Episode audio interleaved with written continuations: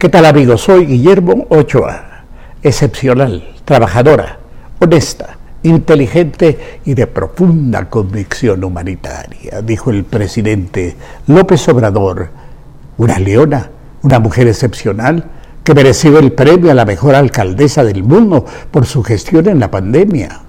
Agregó nuestra distinguida invitada, la exmandataria brasileña Dilma Rousseff. Hasta un indígena chichimeca de 84 años, Abelardo Jurado Jiménez, se sumó al homenaje. Estamos con usted. Y le plantó el consabido collar de flores a la jefa de gobierno, pues no hablamos de la Madre Teresa, como usted pudo haber imaginado, sino de la señora Claudia Sheinbaum, jefa de gobierno. En otro sitio muy serio, Marcelo Ebrard solo llegó y solo se fue de la ceremonia en el Zócalo por la celebración de la no fundación de Tenochtitlan, el ombligo de la luna, que no fue en tal fecha, pero que el presidente decidió que en tal fecha había ocurrido para que el 21 coincidiera con el 21 de lo que llama cuarta transformación. Todo esto mientras la investigación por el accidente debe estar en curso y mientras el presidente juega sus fichas en torno a la sucesión presidencial, si es que habrá sucesión. Para muchos fue como un destape de doña Claudia, pero no debemos olvidar que en México todavía el lenguaje presidencial es como el de Humpty Dumpty en Alicia a través del espejo. Cuando yo quiero que una palabra signifique algo, significa lo que yo quiero que signifique, ni más ni menos. Me contó don Antonio Carrillo Flores, hombre sabio, varias veces secretario, que lo fue de Hacienda, en el gabinete de Ruiz Cortines, que un día le citó el presidente. Ya viene el tiempo de la sucesión, le dijo. El corazón de don Antonio hirvió. Yo creo que debemos empezar a limpiar a Fito, agregó Ruiz Cortines, y el corazón de don Antonio se desinfló.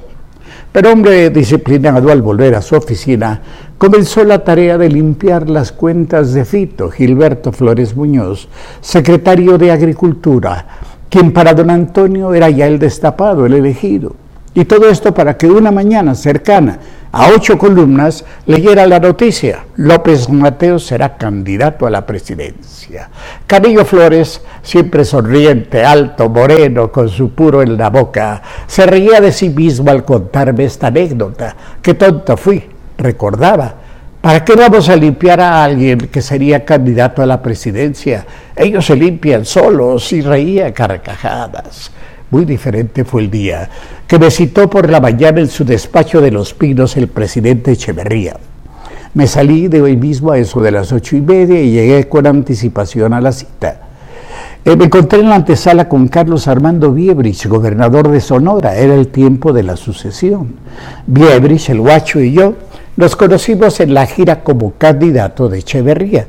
Él era su secretario privado, su mano derecha, el que decía quién sí y quién no su predilecto a tal grado que en su momento fue modificada la constitución de Sonora para que pudiera ser gobernador a los 30 años de edad, después de haber sido ya subsecretario de gobernación. Bueno, esa mañana nos llamó el jefe de ayudantes, pasen. Entró primero al despacho el presidente, desde luego, después Carlos eh, Armando Viebres y luego yo. Pero tocó la casualidad que en ese momento en la pantalla de un enorme televisor asentado sobre la alfombra, Lourdes Guerrero informaba que en China habían sido fusilados 10 disidentes. El presidente se detuvo, nos detuvimos. Mire Armando lo que les pasa en China a los disidentes, dijo, y señaló a la pantalla. Luego siguió hasta el escritorio, me senté frente a él, vimos algún asunto y enseguida se quedó a solas con el que había sido su predilecto y que ahora, según los rumores, jugaba un papel importante en el equipo de lanzamiento, del que muchos daban por seguro candidato a la presidencia, Mario Moya Palencia. Como la zarzamora de aquello que hablaron, ninguno ha sabido. Solo sé que Poco tiempo después, grupos de campesinos furiosos invadieron tierras en el Valle del Yaqui. La policía, mandada quién sabe por quién, reaccionó violentamente y Carlos Armando Viebris tuvo que renunciar a la gubernatura. Solo intentó rehacer su carrera política muchos años después, tanto así que fue el más joven de los gobernadores y el más viejo de los diputados. Murió hace poco.